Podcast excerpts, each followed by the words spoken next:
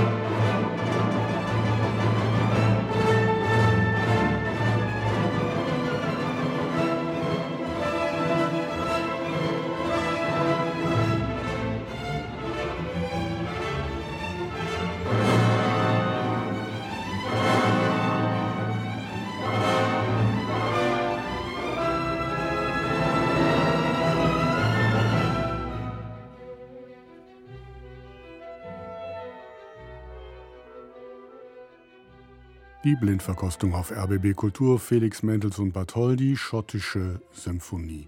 Kailius Kaiser, wollen Sie den Anfang machen?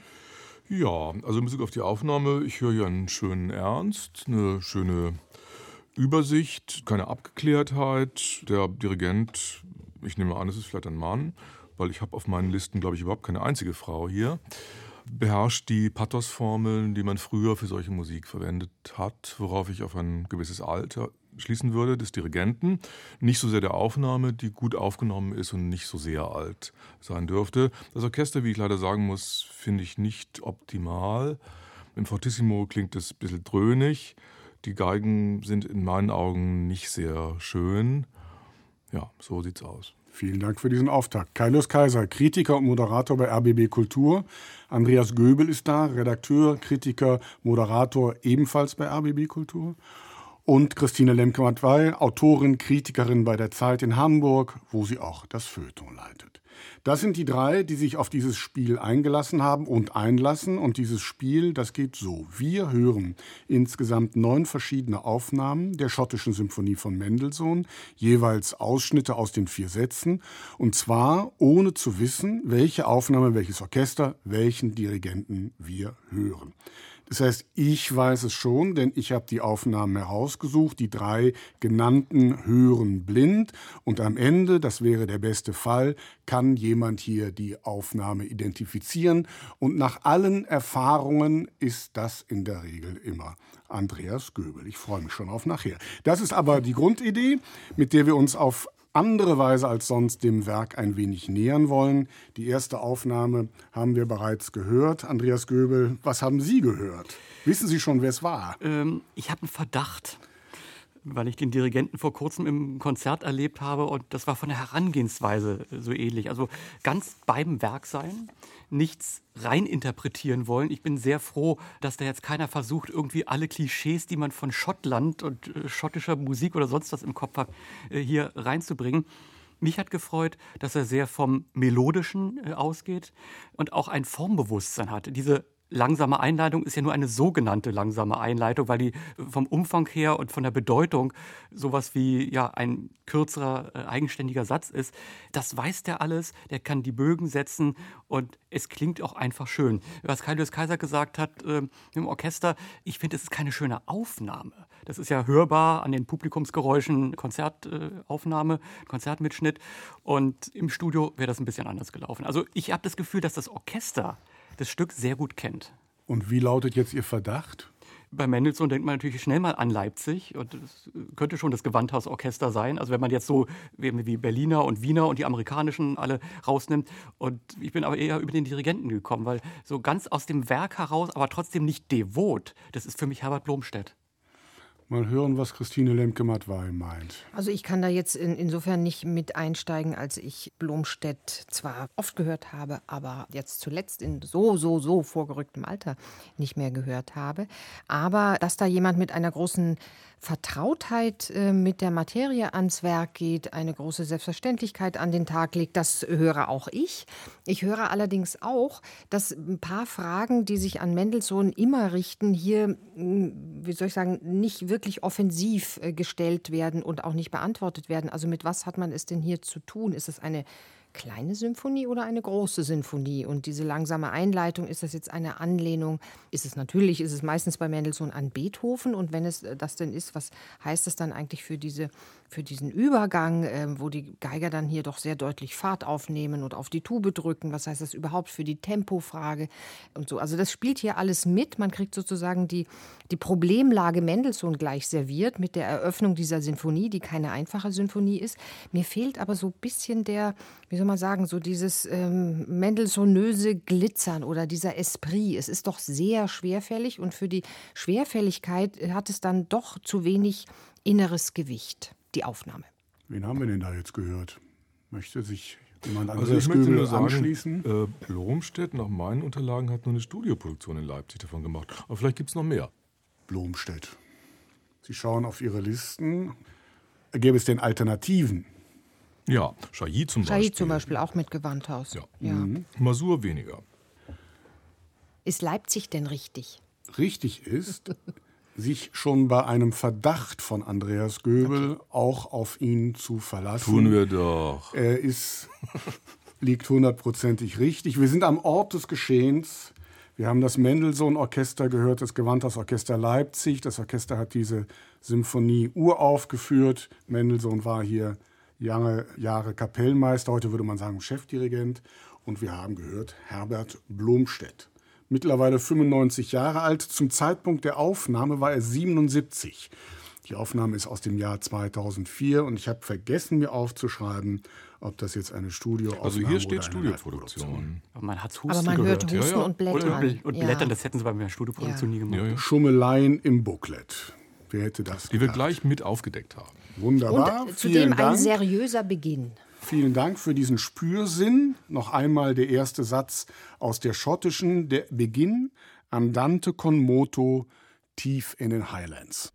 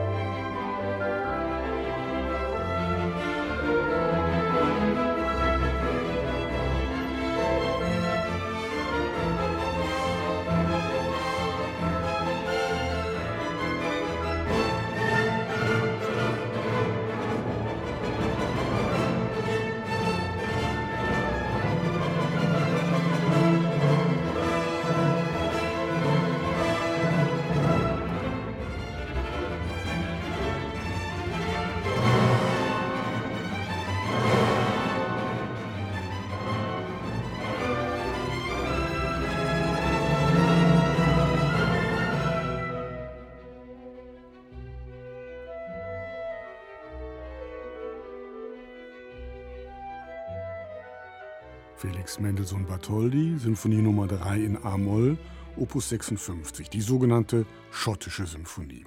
Es gibt zwar noch eine vierte, die italienische, aber die schottische ist Mendelssohns letzte Sinfonie, weil die, also die schottische, vor der italienischen veröffentlicht wurde, wird anders gezählt. 1829, Mendelssohn ist 20 Jahre alt, reist er nach England und eben nach Schottland, besucht die historischen Stätten von Maria Stuart, ist begeistert von der rauen, düsteren, dunklen Landschaft. Hier findet er, sagt er selbst, den Beginn seiner schottischen Sinfonie. Allerdings vergehen jetzt noch rund 13 Jahre, bis das Werk in Leipzig unter seiner Leitung aufgeführt wird. Mendelssohn komponiert in vielen, vielen Etappen. Die Symphonie hat vier Sätze, die alle nahtlos ineinander übergehen. Mendelssohn wollte so die Einheit des Ganzen betonen. Der Fortgang ist mehr oder weniger regelkonform. Die Symphonie kommt deshalb einigermaßen harmlos daher. Die Stärke des Werkes liegt eher in der Stimmung und in den Farben. Und der Tonsatz, durchaus ambitioniert, aber fast typisch Mendelssohn, man merkt es gar nicht. Alles scheint ganz leicht und ganz selbstverständlich. Christine Lemke-Matwei, das Sonnenkind Mendelssohn braucht 13 Jahre, um eine Sinfonie zu schreiben. Was ist da schiefgelaufen? Ähm, weiß gar nicht, ob man das so bezeichnen kann, dass es schiefgelaufen ist. Er hat sich mit dem Genre generell so ein bisschen schwer getan. Es gibt ja diese vielen frühen Streichersinfonien, wo man sich sozusagen auf die kleinere Besetzung von vornherein einlässt und auf das kleinere Werk. Und hier versucht er eben, wie ich vorhin schon sagte, in der potenziellen Anlehnung an Beethoven im symphonischen Fach auch das zu werden, was er ja immer werden wollte, nämlich ein vollendeter Komponist. Also ein Komponist im Sinne von Vollendung. Jedes Genre wird beherrscht. Jedes Genre ist von mir auch beherrschbar. Das ist jetzt kein Größenwahn, sondern er hat es halt im Rahmen seiner Möglichkeiten ausprobiert und dass er Inspirationsmomente brauchte, das ist ja jetzt nicht nur hier oder bei der italienischen der Fall, die von außen kamen, die wirklich irgendwie äußere Erfahrungen waren, ist natürlich einerseits ein, ein sehr romantisches Empfinden, ja, zu sagen, ich verarbeite das in mir und äh, gebe es als Werk dann wieder hinaus in die Welt. Und andererseits ist das schon sehr, sehr Mendelssohn spezifisch, ja. Also es ist irgendwie ein großes Ringen, was man den Werken dann immer nicht anhört. Und deswegen denkt man eben, ach, das plätschert alles so dahin, da geht es auch noch alles ineinander über und was soll mich das eigentlich interessieren? Also man muss sehr gut und sehr genau zuhören, um von Mendelssohn wirklich etwas zu haben. Ich drehe das noch einmal weiter. Andreas Göbel von der Schottischen heißt es gerne, sie sei der Höhepunkt des Symphonieschaffen Mendelssohns. Wie übertrieben ist das? Es ist eigentlich die Konsequenz aus dem, was Mendelssohn zu Lebzeiten rausgelassen hat. Wir dürfen uns nicht über die Popularität der italienischen Sinfonie täuschen. Mendelssohn hat ja angefangen, sie zu überarbeiten, die Sätze zwei bis vier neu geschrieben und hat sie dann zur Seite gelegt und wollte davon überhaupt nichts mehr wissen. Seine allererste Sinfonie in C-Moll, die mochte er schon kurze Zeit nach ihrer Uraufführung auch nicht mehr. Die zweite Sinfonie ist so ein Mittelding aus Sinfonie und Chorkantate. Und äh, die Reformationssinfonie hat er auch nicht zu Lebzeiten zum Druck gegeben. Und deswegen ist das im Grunde genommen auch aus Mendelssohns Sicht seine Sinfonie, man könnte böse sagen, seine einzige. Seine einzige. Weil äh, Mendelssohn ja eben so ein selbstkritischer äh, Komponist war, der alles Mögliche nochmal umgearbeitet hat und nur einen Bruchteil seiner Werke ja tatsächlich zur Veröffentlichung gegeben hat. Wobei die Leistung dann ja wohl auch darum bestünde, dass man dem Werk, diesem Werk, die Beweislast eigentlich nicht anhört, ne? sondern wie richtig gesagt wurde, dass es ganz leicht und selbstverständlich wird. Ja, und vor allen Dingen, wie Mendelssohn dann doch seinen eigenen Weg aus all dem, was er aufgenommen hat, geht. Äh, man merkt es an solchen Sachen, dass die vier Sätze ja ohne Pause ineinander übergehen, dass der dritte Satz mit einer Überleitung anfängt und solche Dinge, gerade was die Formproportionen betrifft, da hat Mendelssohn unglaublich gefeilt und getüftelt.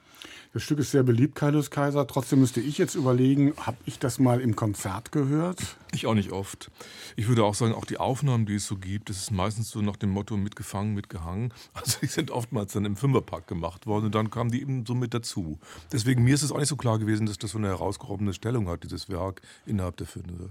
Wie war das denn bei dieser Aufnahme, die wir jetzt hier gehört haben? Mit Stichwort mitgehangen, mitgefangen. Also ich höre so Schlieren, die darauf äh, schließen lassen, dass hier jemand historisch informiert sich ausgeben möchte. Und ich frage mich übrigens bei der Gelegenheit, wo kommen die eigentlich her, diese Schlieren? Müssen die eigentlich sein oder sind die so wie Used-Effekte bei Jeans, die nachträglich angebracht werden? So wie Löcher in den Hosen. Ja, so wie Löcher in den Hosen. Um irgendwas, keine Ahnung, äh, als irgendwas zu beweisen, ich weiß auch nicht was. ähm, dann sehe ich hier oder höre ich, dass das ein kleiner besetztes Haus ist, also ein Kammerorchester. Das finde ich schön. Ich habe zum ersten Mal jetzt gehört, dass das Vorspiel wirklich ein Vorspiel ist und nicht schon da alles völlig voll da ist, anders als bei Blomstedt. Und dann finde ich aber, dass dieses Kammerorchester zu weit aufdreht und zu laut wird.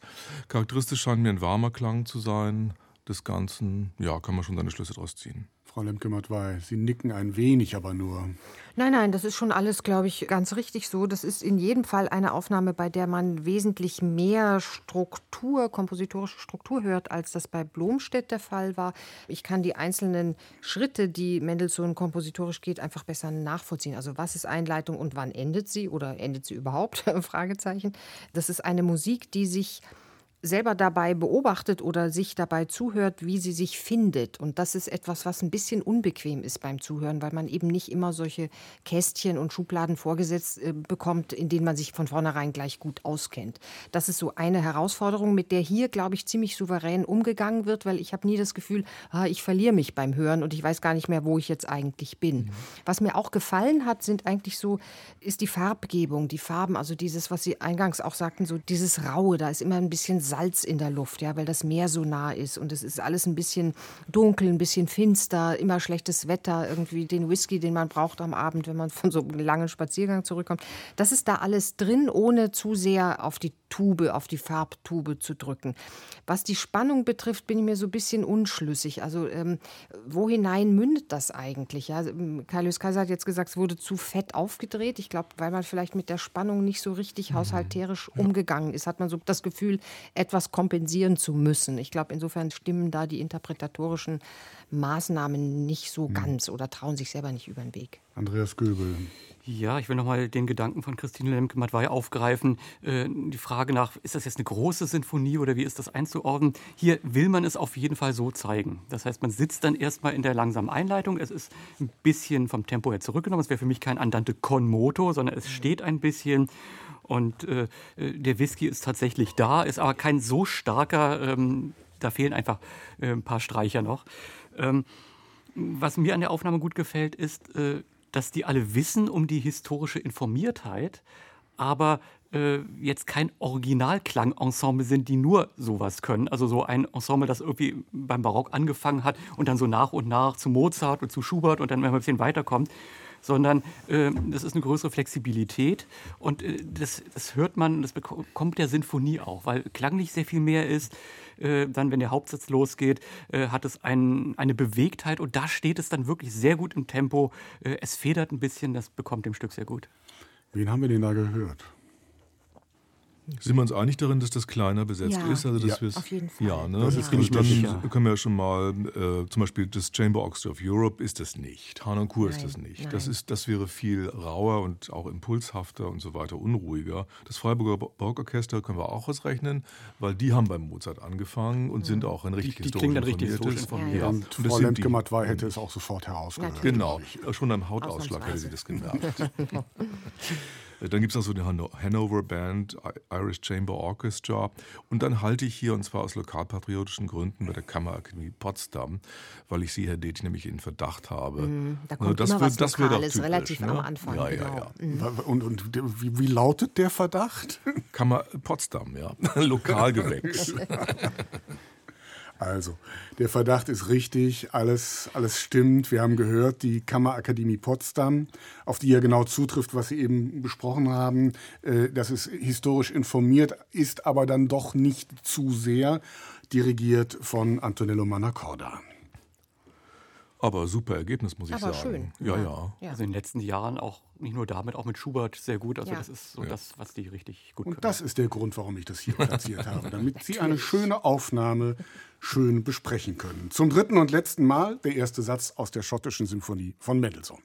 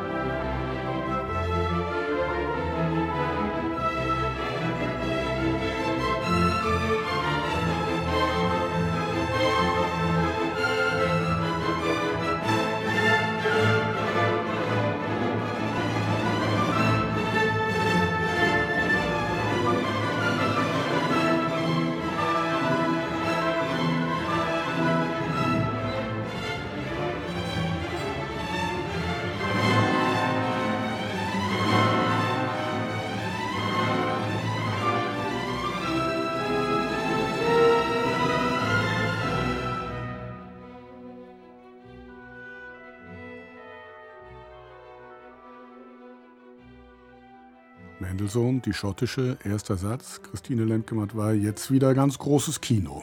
Ja, und äh, irgendwie für mich ein zu großes Kino. Vielleicht macht es auch der Vergleich zu Manacorda, zu der Manacorda-Aufnahme, die wir vorher gehört haben, aus. Aber ich finde, nicht nur das Orchester ist, äh, kommt einem plötzlich oder mir zu groß vor, sondern auch so die einzelnen Instrumente, als würde man mit zu großen Instrumenten auf zu kleine Noten zugehen. Ich fand diese ganze Einleitung an Dante con moto irgendwie mehr tranig als, als getragen oder, oder gar, in Bewegung.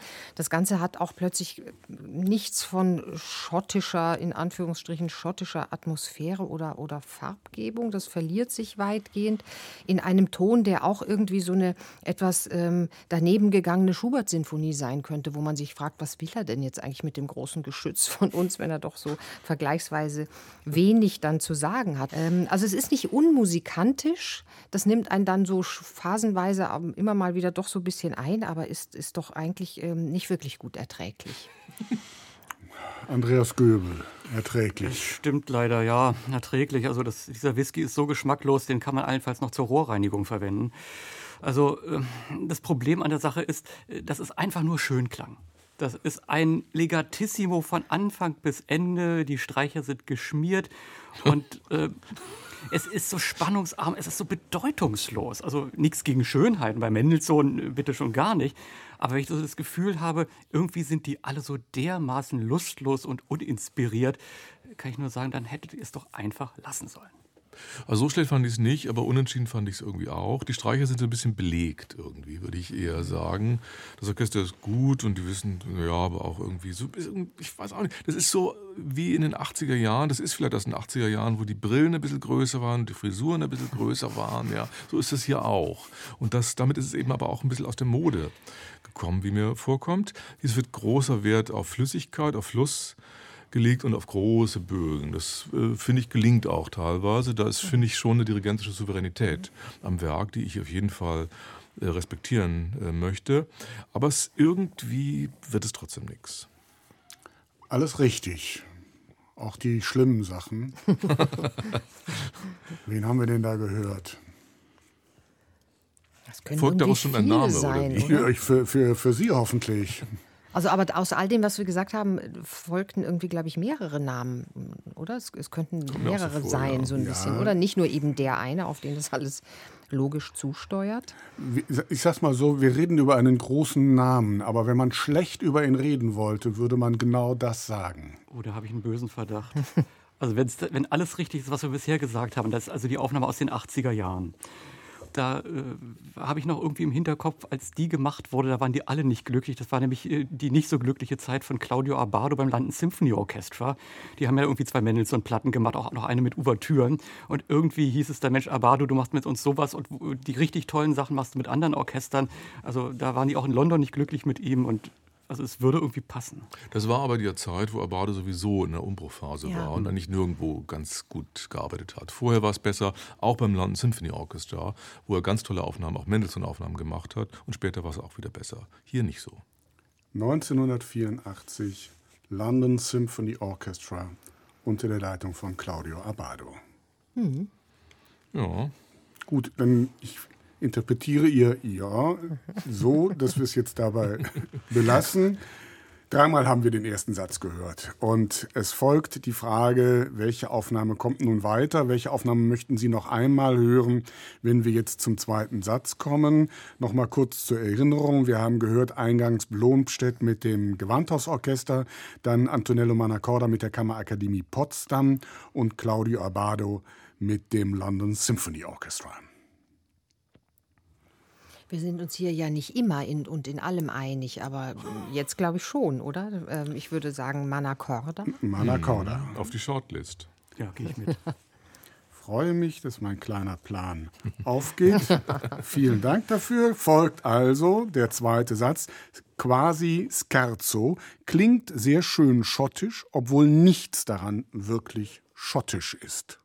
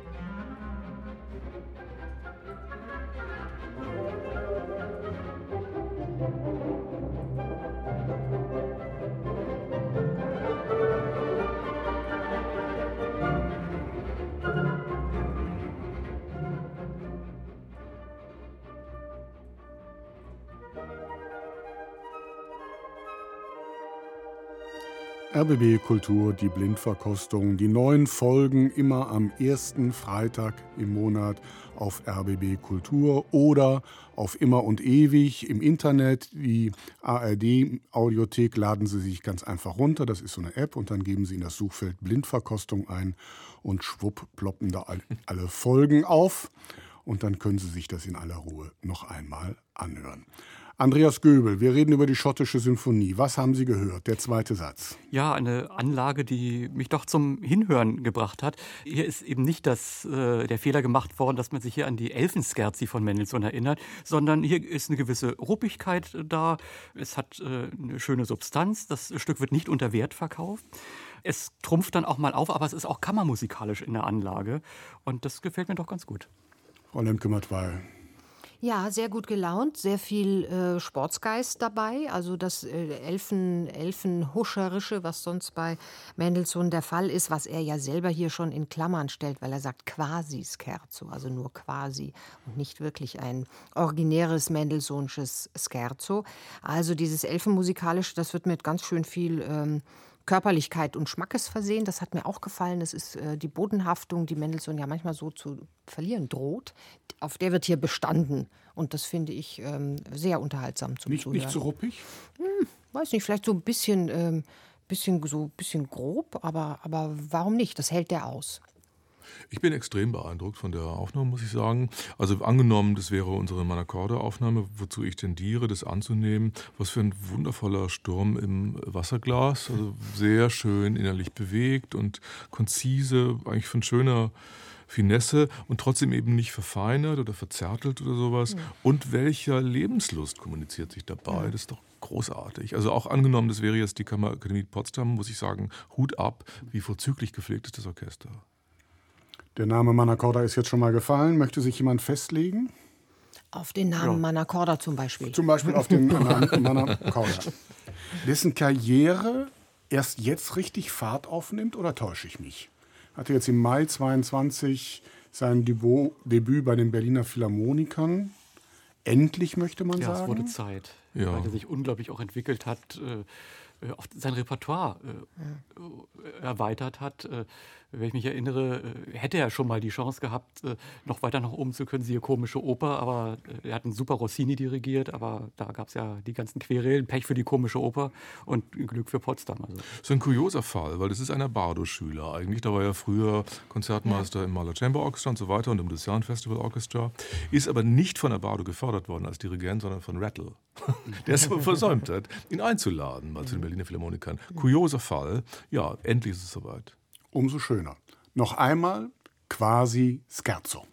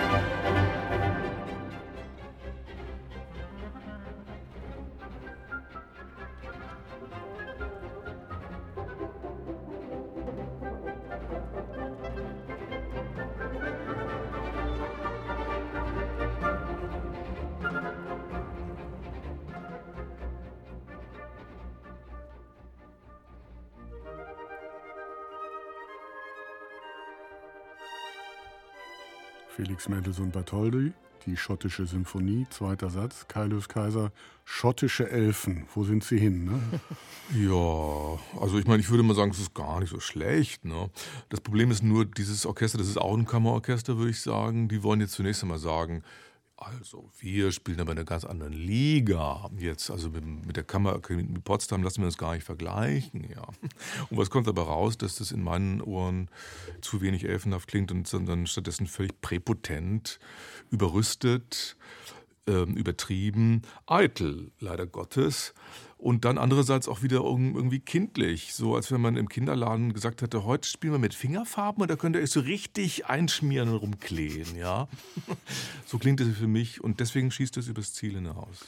Andreas Göbel, Sie nicken schon zustimmend. Ja, ich kann die Verärgerung von Kaius Kaiser nachvollziehen. Mir geht es genauso. Die haben allesamt einen Clown gefrühstückt und so spielen die das auch bei Mendelssohn, das Beste, was man da machen kann, ist Understatement, wo man sagt, lass doch die Musik sprechen, die ist doch schon, äh, die zeichnet doch schon so genau ähm, die Stimmung.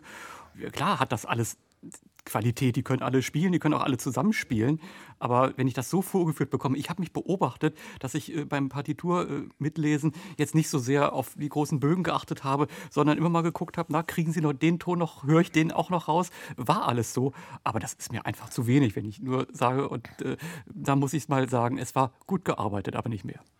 Ton verfehlt? Frau Lemke-Matwei? Ja, Ton irgendwie zu wörtlich genommen, glaube ich, und zu wenig ähm, Musik gemacht dabei. Also es ist natürlich, äh, erstmal macht es so einen gewissen Effekt, wenn es so plärrig ist und so knattert und so geräuschhaft auch und sich das auch traut.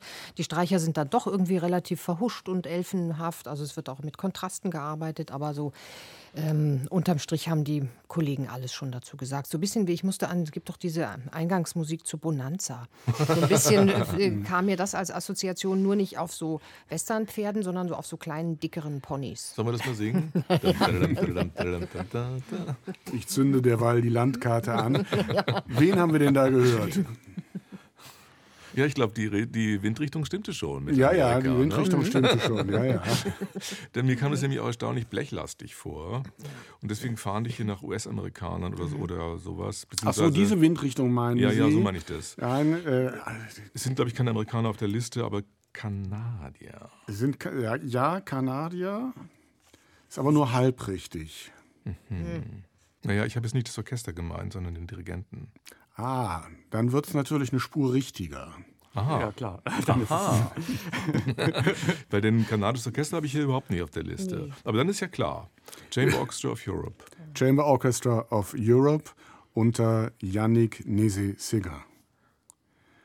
Kanadier, Ja, mittlerweile Chefdirigent an der Met. Ja, und der dirigiert, hat er immer schon so eine Tendenz dazu, ein bisschen eitel zu dirigieren, ein bisschen mehr so den Schein äh, herauszuholen, als jetzt wirklich in die Tiefen des Werks vorzudringen. Das würde mir passen.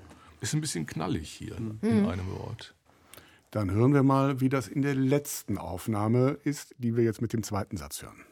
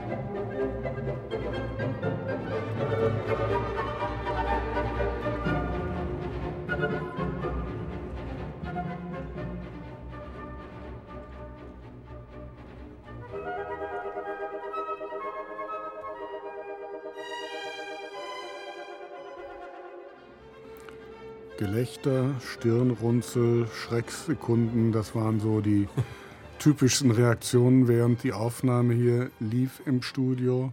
Wer möchte etwas sagen? Sagen Sie doch mal was. Wen haben wir denn da gehört? ähm, jetzt muss ich ja wohl. Ähm, also ich habe jemanden, Traditionalisten natürlich gehört, der das hier sehr groß dimensioniert, auffächert, kaleidoskophaft. Äh, das ist, ist, schon nicht ohne Finesse. Es wird sehr viel Wert auf die Virtuosität des Orchesters gelegt, das hier zeigen kann, was es äh, kann. Das ist alles eine Nummer zu groß, zumindest im Vergleich zu dem, was wir vorher gehört haben und woran, woran wir uns jetzt auch schon gewöhnt haben, würde ich denken. Früher hat man das so gemacht und da hat das, glaube ich, auch sicherlich einen guten Schnitt gemacht, diese Aufnahme, die mit Sicherheit 50 Jahre alt ist oder irgendwie sowas. Ähm, wenn es jetzt angenommen, es wäre Scholti in Chicago oder Karajan in Berlin, mhm. die hätten beide aber ihre Orchester stärker auf Linie äh, ge gehabt und gekriegt, als das hier der Fall war. Wo nämlich der Dirigent es dann doch so hingehen lassen musste, wie es eben so läuft vom Orchester her, die nämlich machen, was sie wollen. Und deswegen sind es die beiden schon mal nicht gewesen. Andreas Göbel. Ja, ich bin am Überlegen, was da passiert ist und wie man aus dieser Art Kombination, ähm, die, wo überhaupt nichts zusammengepasst hat, vielleicht ein bisschen weiterkommt. Denn am Beginn war es irgendwie relativ gemütlich. Also Flöte und Oboe setzen da so ein bisschen, ja, Latschat ein und ja, mal gucken. Und dann gehen sie plötzlich Holz hacken. Aber es ist auch eher so ein künstliches äh, äh, Reinwürgen. Zusammen ist nicht viel. Da, äh, am Ende retten sie sich, äh, gerade was alle Bläser betrifft, ein, ein, ziemliches Getröte. Und hinzu kommt auch noch, äh, dass man offensichtlich mit dem mit dem Saal, wo das aufgenommen wurde, gar nicht zurechtkommt. Also äh, diese Art von relativ enger Akustik und dann so aufdrehen wollen, das passt überhaupt nicht zusammen. Frau Lenkemann, weil Sie mögen es überhaupt nicht. Ich mag das gar nicht, weil es so das Paradebeispiel dafür ist, dass man ähm, Mendelssohn missverstehen kann und zwar so missverstehen kann, dass das Publikum sich fragt, was soll das eigentlich?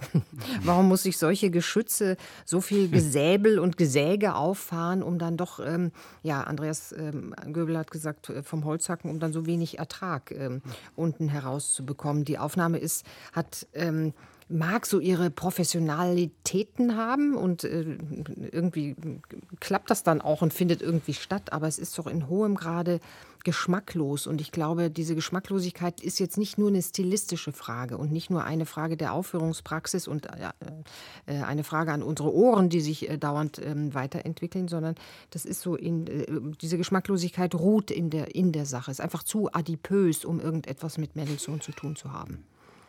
Alles richtig, leider. Wer möchte mal versuchen? Ich bin noch so ein bisschen am Grübeln, was den Aufnahmeort betrifft, weil es wirklich so misslungen klingt. Wenn, wenn man da schief liegt, dann, also für mich klang es nach Musikverein in Wien. Mit aber ist der denn so ein scheußlicher Aufnahmeort? Nee, er ist nicht, er ist nicht scheußlich, aber er ist gefährlich. Und ja. er ist überakustisch, wenn man nicht ja. aufpasst. Ja. Das, obwohl, aber ehrlich gesagt, da muss man sagen, die Wiener Philharmoniker, die das dann sein müssten, würde ich denken, es wird mhm. wohl nicht das Tonkünstlerorchester sein hier, ja? oder? Nein, also die Nein. waren es nicht. Also wenn dies sind, gibt es zwei Möglichkeiten. Dann wäre es einfach Gustavo Dunamel und der hätte es aber nicht so, äh, das ist ja ein gute Laune-Dirigent. Äh. Der ist auch nicht 50 Jahre alt, oder? Nee, nee. die Aufnahme war hörbar älter. Ja. Ja Gott, Christoph aber ich meine, wäre die andere mit den Wiener Hätte ich auch gedacht, ja. Und das war übrigens ein Katalog Klassiker, lange Jahre. Ja. Ne? Das die alle fünf. Den entscheidenden Satz hat Kaidos Kaiser gesagt. Die machen, was sie wollen. Mhm. Das sind die Wiener Philharmoniker. 1976, also das mit den 50 Jahren stimmt auch. Mhm. Und der Leitung von Christoph von Dochnany. Und die, äh, das Saalrätsel besteht darin, dass sie das im Sophiensaal aufgenommen haben. Ach, okay. nee, ach nee, ja gut. Ist also ein bisschen ja. kleiner. Ja. Den kannten sie aber auch, muss man zugeben. Also als Aufnahme Aber nicht so oft ja. offenbar. Ja, ja. ja, ja. und ähm, ich habe diese Aufnahme ausgewählt, weil ich auch in Erinnerung habe, dass das über Jahre und Jahrzehnte eine State of the Art, State of the Art war. Der goldene Schnitt, ja. In der Mangelung anderer goldener Schnitte. So kann es gehen. Ja, nun ist dieser äh, Scherzo-artige Satz eben auch wirklich heikel. Mhm. Und äh, vielleicht wäre es anders gekommen, wenn wir den langsam mit denen gehört hätten. Na, das ist doch die entscheidende Überleitung. Wir haben doch jetzt. Wir sollen ihn mitnehmen, oder wie? dreimal den zweiten Satz gehört und es geht die Frage, welche Aufnahme wollen wir noch einmal hören? Manacorda mit der Kammerakademie Potsdam, von Ihnen sehr gut besprochen. Dann das Chamber Orchestra of Europe mit Nézet Seguin oder jetzt zum Schluss Christoph von Dochnany mit den Wienern. Welche Aufnahme wollen wir noch einmal hören? Ich glaube, unsere Einhelligkeit ist ähm, bei sich selbst geblieben, beziehungsweise die Den Alternativen sind nicht wirklich überzeugend. Nee. Insofern würde ich denken, Antonella Manacorda und die Kammerakademie wandern weiter mit. Nello. Nello. Also, Entscheidung ist gefallen, folgt der dritte Satz. Ein typischer Mendelssohn. Sehr traurig, aber eben auch sehr schön.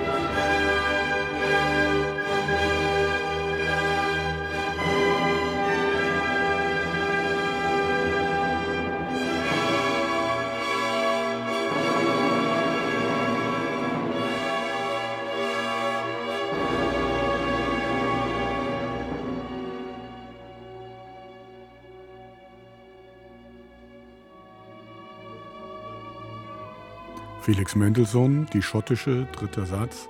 Frau Lemke-Matt war der große Ton. Das gefällt Ihnen doch bestimmt, oder? Also das gefällt mir von der Mendelssohnschen Idee her schon. Es ist der äh, langsame Satz an der dritten Position. So wahnsinnig viel passiert hier ja eigentlich nicht.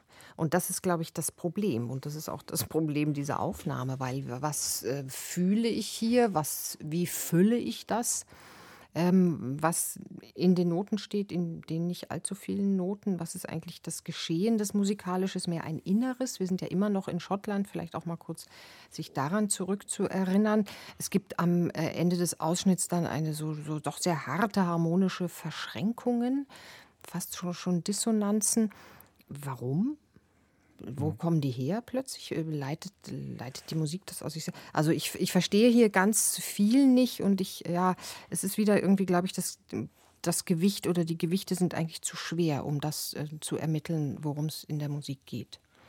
Andreas Göbel, was haben Sie gehört? Ja, leider nahezu das Gleiche. Äh, Es passt nicht zusammen. Das hat ja schöne Stellen und äh, da kann jemand auch mit, mit Melodischen umgehen, aber das kommt nirgendwo her, geht nirgendwo hin, sondern wird halt einfach irgendwie umgesetzt, äh, weil es da so steht.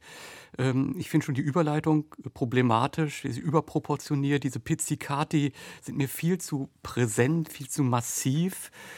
Ähm, auch, aber dann wieder dagegen das düstere Thema. Das hat mir dann wieder zu wenig Kontrast. Und wenn dann das volle Orchester kommt, das will überwältigen und nicht irgendwie ja durch die verschärfte Harmonik äh, erschüttern. Ähm, es ist für mich irgendwie umgesetzt, aber ohne einen wirklichen Gedanken, ohne eine wirkliche Idee. Gegenrede. Nee, nicht richtig. Also ich würde sagen, das ist das krasse Gegenteil, genau Gegenteil zu dem, was wir vorher bei den Wiener Philharmonikern gehört haben. Die haben gemacht, was sie wollten. Die machen hier nicht, was sie wollen. Nur leider Gottes weiß der Dirigent auch nicht, was sie sollen. Der Dirigent weiß überhaupt nicht, was er hier damit anfangen soll. Ich würde behaupten, er ist vollständig desinteressiert daran, macht es nur, weil es im Rahmen eines vielleicht Gesamtaufnahmeprojektes, mit dem er auch vielleicht nicht viel am Hut hat, äh, stattzufinden äh, hat. Ich, das Ganze wird hier in einem Legato mehr einigermaßen ertränkt. Wo es getragen sein soll, ist es gleich ein Trauerkondukt, was ich auch übertrieben finde.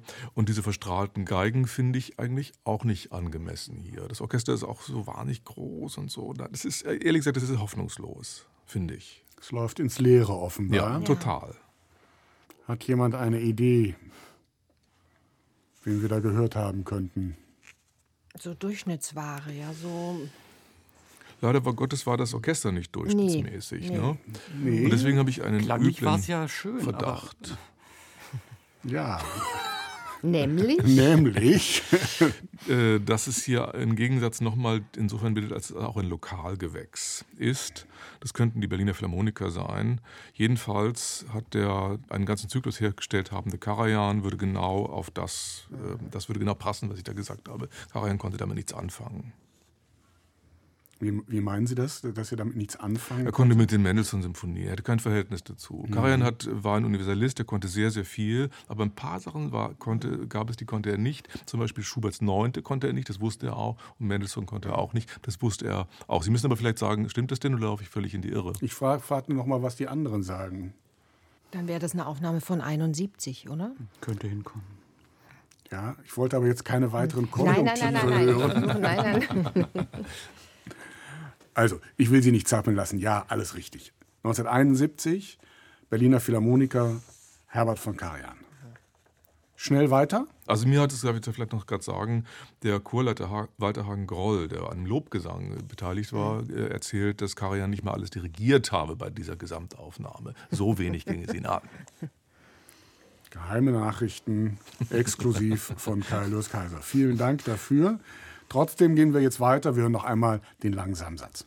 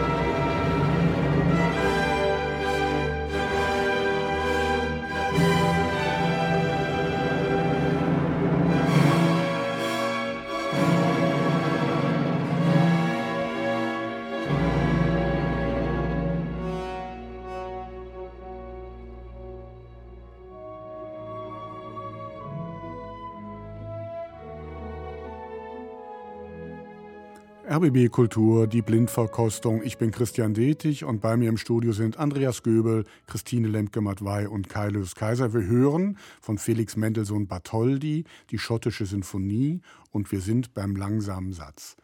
Wer möchte als erster etwas zu dieser Aufnahme sagen? Ich kann es ganz schnell machen. Passiert auch nicht viel. Mhm.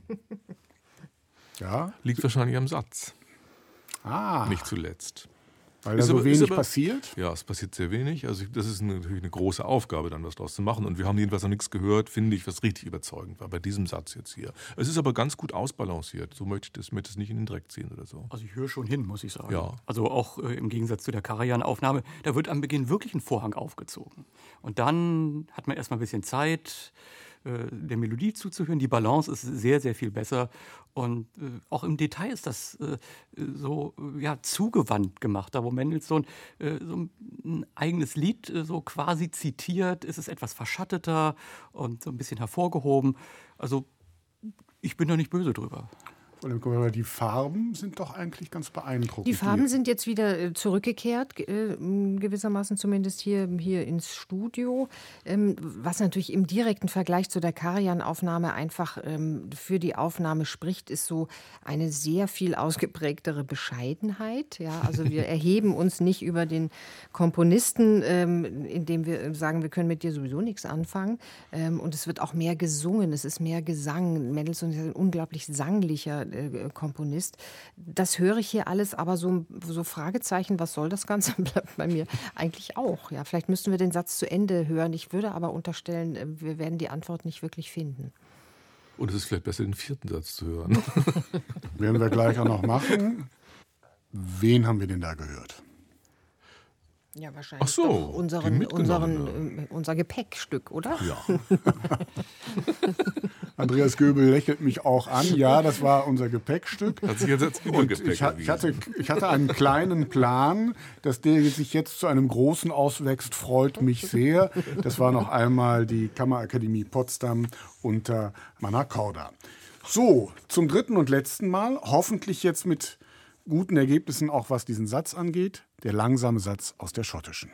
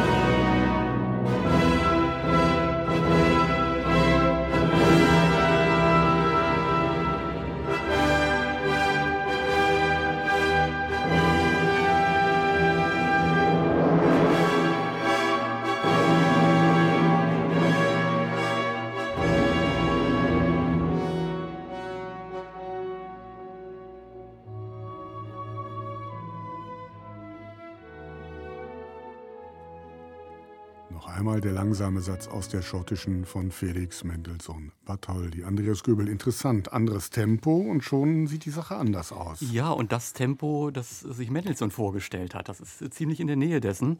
Und ähm, mir ist so der Gedanke gekommen, in äh, Robert Schumanns Re Rezension der schottischen, da hat er sie ja mit der italienischen verwechselt. Und äh, genau das konnte man hier auch tatsächlich. Das, äh, es hat wirklich eine Schönheit. Es hat diese leise Melancholie, es hat eine Heiterkeit. Und äh, es ist wirklich für mich eine Sterneküche. Von der Entwicklung her, von der Orchesterqualität, äh, vom, ja, vom Dramaturgischen her. Also äh, es ist immer das Problem, es steht. So, dann kommt dieses düstere Thema das Durchschlagen des gordischen Knotens war hier gewissermaßen das schneller anzufangen, schon mitzudenken, das muss ja da zu diesem Höhepunkt. Und schon hat man nicht zwei Teile, sondern nur einen. Und das ist miteinander verbunden. Rückführung, also ich könnte jetzt noch ewig so weitermachen. Das ist für mich bislang äh, die beste Aufnahme, die wir heute gehört haben. Begeisterung, Kaius Kaiser. Ja, ja, aber ich muss auch sagen, das ist eine der, also wir haben doch manchmal diese Momente schon gehabt und jetzt eben auch, wo wir eigentlich gar nicht mehr wissen, was ist das eigentlich mit dem Satz, ja, was soll das eigentlich bedeuten? Und plötzlich hören wir was und alles macht Sinn. Das ist hier der Fall. Und warum ist das so? Ich, also nicht nur wegen des Tempos, auch deswegen, sondern weil es auch ein bisschen so irgendwie so eingedunkelt wird und plötzlich sofort eine Fallhöhe und eine, ich will nicht sagen Tragik, aber doch eine, zwar einen doppelten Boden irgendwie kriegt. Es hat dazu da, dabei eine schöne Italianità, deswegen der, völlig richtiger Hinweis finde ich auch genauso und eine schöne Wärme im Klang. Es ist wahnsinnig konzise und präzise äh, musiziert, ohne dass es jetzt rigide sein würde. Ganz, ganz große Klasse. Aber liegt das denn allein am Tempo? Nein, eben nicht, sondern auch an, der, an den Farben, die er aktiviert mhm. oder hat, auch vom Orchester her. Frau Lemke-Mattwey. Ja, ich kann nur, kann nur zustimmen. Es, das Ganze hat einen inneren Puls, der einen dann ähm, eben diese Fragen, die uns vorher so umgetrieben haben, eigentlich nicht mehr stellen lässt. Also ähm, vielleicht kann man sie auch jetzt nicht beantworten, was das Ganze soll, aber diese Frage kann man natürlich an jede Musik und dann fast jeden Komponisten stellen. Ähm, ich finde auch hier ist so, so ein Gran Weltschmerz drin, mhm. der bei Mendelssohn eigentlich immer da ist, über den sich aber wahnsinnig leicht hinwegspielen lässt.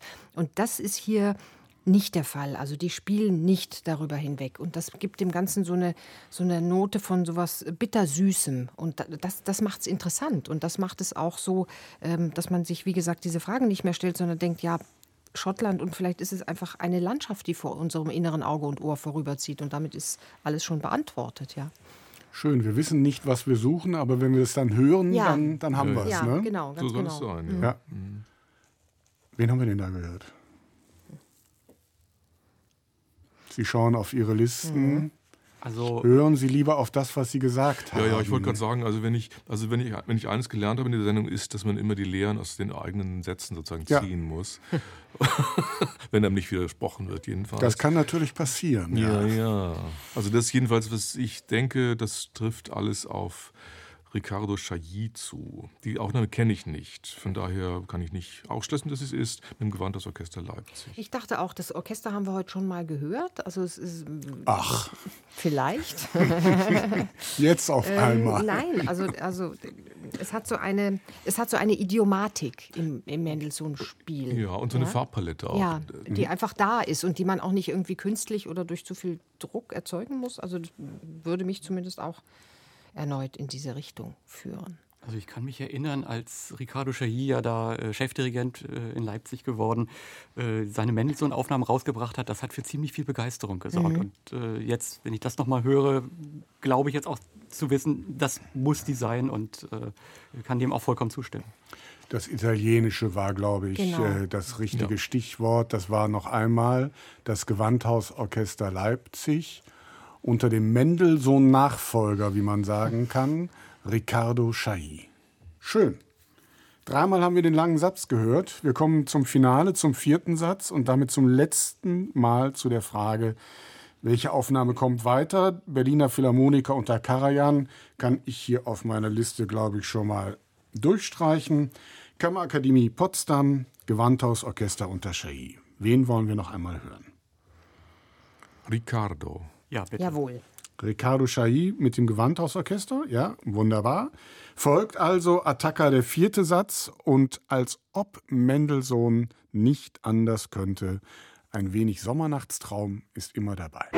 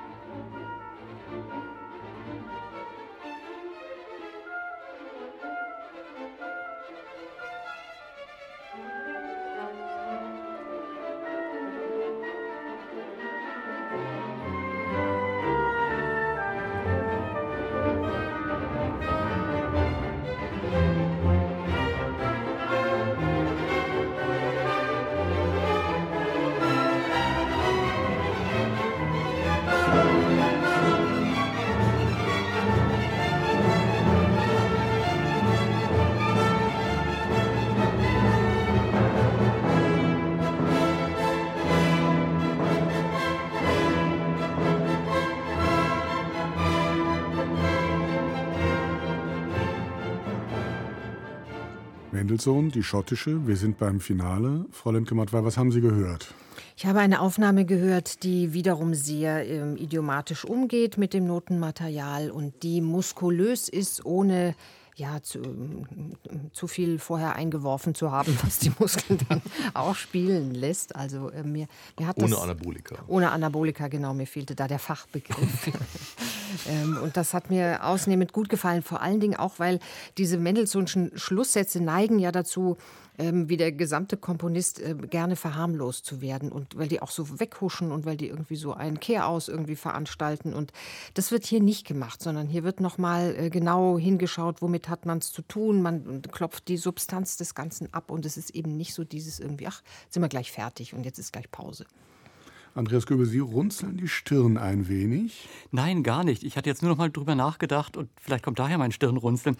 Äh, Sie hatten vorher gesagt, so ein bisschen Sommernachtstraum ist immer dabei. Äh, ich bin froh, dass ganz wenig Genau. Sommernachtstraum dabei Mhm. war, denn Mendelssohn hat selber im Vorspann seines Partiturerstdrucks diesen letzten Satz als Allegro Guerriero, als kriegerisches Allegro äh, bezeichnet. Und äh, davon hört man hier sehr viel. Aber es hat eben auch nicht diese Schwere, wie man es in vielen anderen Aufnahmen kennt. Was hier wieder ist, ist die Qualität. Und wie leicht kontrapunktig, und da hat Mendelssohn ja wirklich viel drin äh, in der Durchführung, wie leicht das klingen kann, ja, das hat man hier gehört, das war wieder grandios. Und das wieder, ne? das muss unsere, Unsere- Kann Shahi-Aufnahme nicht anders sein. Unsere Und es kann Aufnahme nicht ist anders das. sein, würde ich auch sagen. Weil Auch, ich, auch vom Tempo, das hört man selten so schnell und so gut. Ja. Und es ist wieder Mendelssohns Tempo. Und ich muss auch sagen, also diese klangliche Pa- Palette, diese Tiefendimension und diese Geschliffenheit, das Ausgeprobte, das Konzise, das ist ganz, ganz und gar was Seltenes, würde ich sagen. Und das ist nicht rigide oder, über, oder überschärft wie bei Toscanini. Und es hat eine Hintergründigkeit, die einfach meisterhaft ist. Es hat auch so etwas, ähm, ich glaube, der Begriff fiel heute noch gar nicht, aber es hat immer ein bisschen Humor. Und das ist bei Mendelssohn ganz, ganz wichtig. Also du kannst ihn irgendwie gar nicht ernst nehmen oder du kannst ihn zu ernst nehmen. Und ich glaube, vielleicht braucht es so wirklich so das italienische Ohr, äh, um ähm, ja, da das, das richtig ins Und Verhältnis es zu ist aber in setzen. ganz feinen Dosen da, Ja. ebenso, wie Ja, der, ja, genau. ebenso wie der Weltschmerz. Auf ganz hohem Niveau. Ganz toll. Ja. Das verkauft sich nicht unter Wert und das hört man hier.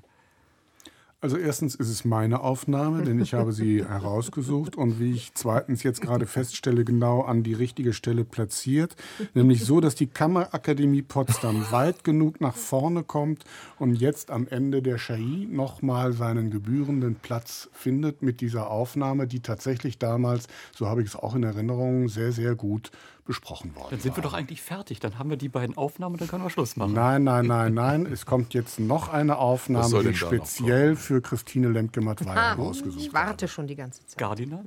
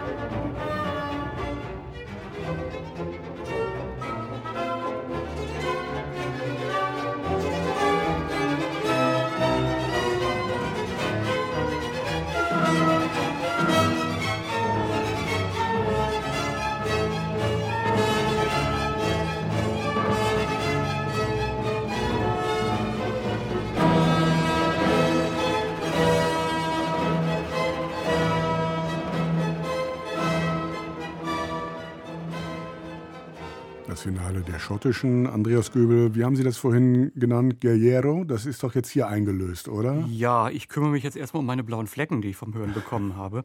Also, äh, das ist es zweifellos, aber ähm, wir hatten ja auch gesagt, bei Mendelssohn ist immer auch ein bisschen Humor auf höchstem Niveau dabei und den habe ich hier also entweder komplett vermisst, weil es so verbissen und humorlos ist, oder äh, man will ganz im Gegenteil das so als Schenkelklopfer machen. Also ich will die Aufnahme nicht schlechter machen, als sie ist. Das äh, hat schon Qualität. Aber das so zu überzeichnen, dass man am liebsten gleich zum Feuerlöscher greift, das war mir einfach ein bisschen zu viel. Man hat es zu schnell kapiert und hat sich dann auch zu wenig entwickelt.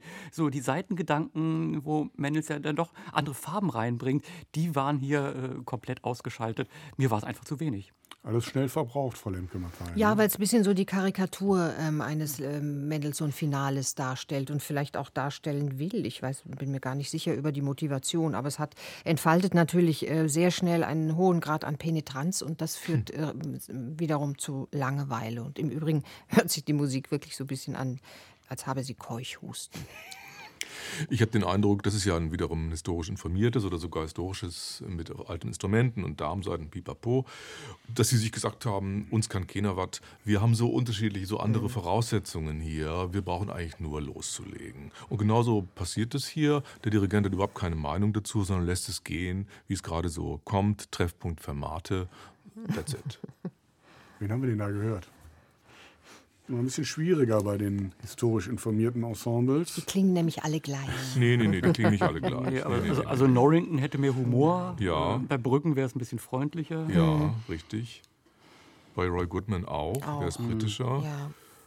Freiburger, Freiburger Barockorchester. Barock Pablo Heras Unter dem überschätzten Eras Casado, das könnte mhm. sein. Und wieder schauen Sie auf Ihre Listen, statt sich auf das zu verlassen, was Sie selber gesagt haben nämlich ein Orchester. Wir haben das drauf. Ja, ja, das wir ist machen das Freiburger Burgorchester. Das könnten die doch sein. Könnten die sein. Können ja, sein. natürlich. Nur Mut, Freiburger Barockorchester unter Pablo Eras Casado. Ach, der, ja, tut, schade. der tut den nicht gut. Der Mann für mhm. alle Fälle. Mhm. Ne? Aber, tja. Mhm. Oder für keinen Fall. Oder für keinen Fall. Das klingt danach, als ob wir es damit bewenden lassen sollten. Und wir kommen zur letzten Aufnahme und also ergeht die Frage, wer fehlt denn jetzt noch? Äh, Toscanini wäre schön. Toscanini. Wollte ich gerade sagen, hätte ja. ich gerne gehört. Ja. Na, und vor allen Dingen eine Aufnahme äh, von den beiden unter Leonard Bernstein.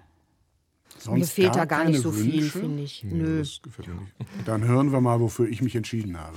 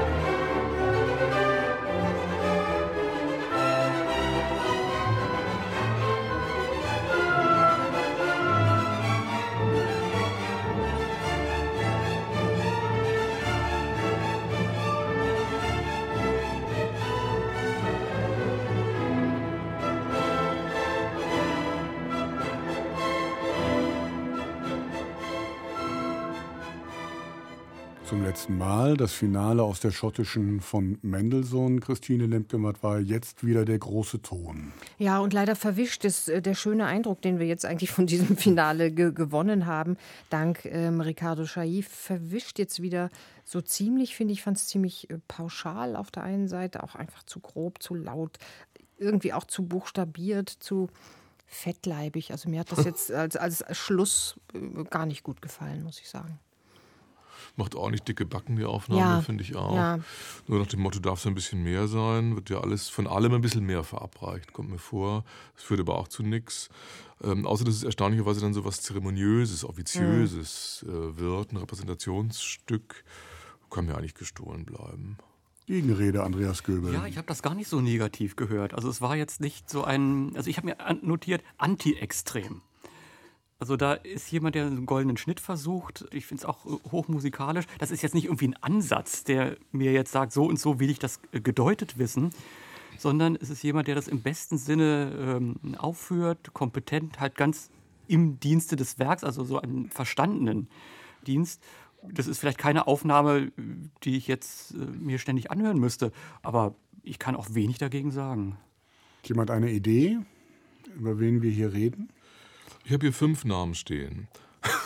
Welter Möst, der kann es nicht sein, weil er noch temperamentloser ist. Janowski äh, steht hier, kann es auch nicht sein, weil der arbeitet weniger mit Geschmacksverstärkern als der hier. Heiting, stark im Verdacht. Masur würde aber ziviler sein, würde ich glauben. Savalisch auch relativ stark im Verdacht. Meiner Meinung nach muss es einer von den beiden sein. Heiting oder Savalisch. Ja, ich habe auch so den, den Verdacht, weil Sie sagten, Christian Detig, als, also auf, auf unsere Antworten, wer denn noch fehlt, kamen dann jetzt wirklich keine Wünsche mehr. Und äh, es ist ja immer so der eine Name, der gern immer mal so durchrutscht, weil er eben nie jetzt für Schlagzeilen oder für Spektakuläres gesorgt hat. Äh, das wäre dann eigentlich Bernhard Haitink. Ich lerne noch einmal, dass ich aufpassen muss, was ich sage. Aber Sie haben das wunderbar hergeleitet. Eine Aufnahme von 1979, London Philharmonic Orchestra, die Leitung Bernhard Heiting. Ist zu klein hier für ihn? Ist zu, ist zu klein für ihn und er, ist, er lebte ja auch so aus seiner eigentlich seiner Zurückhaltung, seiner Bescheidenheit, das, was Andreas Göbel eigentlich ähm, beschrieben hat in der Aufnahme. Wenn man es hören will, dann hört man es auch, glaube ich, aber, aber das, das kommt äh, diesem Komponisten wenig zugute, finde ich. Es folgt die Fragen aller Fragen, nämlich wir haben jetzt neun Aufnahmen der schottischen von Mendelssohn gehört. Welche von diesen neun war die beste? Welche Aufnahme wollen wir zum Schluss noch einmal hören? Sie sortieren ein wenig Ihre Zettel und Notizen und ich mache noch mal einen Schnelldurchlauf. Wir haben gehört die Berliner Philharmoniker unter Karajan, die Wiener Philharmoniker unter Christoph von Dochnani, dann London Philharmonic unter Heiting, jetzt hier zum Schluss und das London Symphony Orchestra unter Abado. Das waren die Aufnahmen aus den 70er und 80er Jahren. Dann zweimal Gewandhausorchester, einmal unter Blomstedt ganz zu Beginn, einmal unter Chailly und dann noch das Freiburger Barockorchester unter Eris Casado, das Chamber Orchestra of Europe unter Yannick Nézet-Séguin und die Kammerakademie unter Antonello Manacorda. Welche Aufnahme wollen wir zum Schluss, wenn wir noch einmal den ersten Satz hören, noch einmal hören? Also ich glaube, Staunen gemacht haben uns zwei Aufnahmen, nämlich Manacorda und Chailly, und zwar nicht zu knapp. Ja, ja. ich streiche schon mal alle anderen. Andreas Göbel es ist im Grunde genommen der Verlauf äh, dieser Sendung. Äh, wir waren sehr, sehr angetan äh, von der Kammerakademie Potsdam, aber Shahi hat mit den Leipzigern das dann doch nochmal in den Schatten gestellt und insofern würde ich ihm gerne den Vortritt lassen. Ich würde auch sagen, er hat ähm, die Potsdamer überholt und zwar in einem guten und ja. Äh, freundschaftlichen Ich würde auch sagen, ja. Dann danke ich sehr und wir hören den ersten Satz aus der schottischen Sinfonie. Es spielt das Gewandhausorchester Leipzig unter der Leitung von Riccardo Chailly.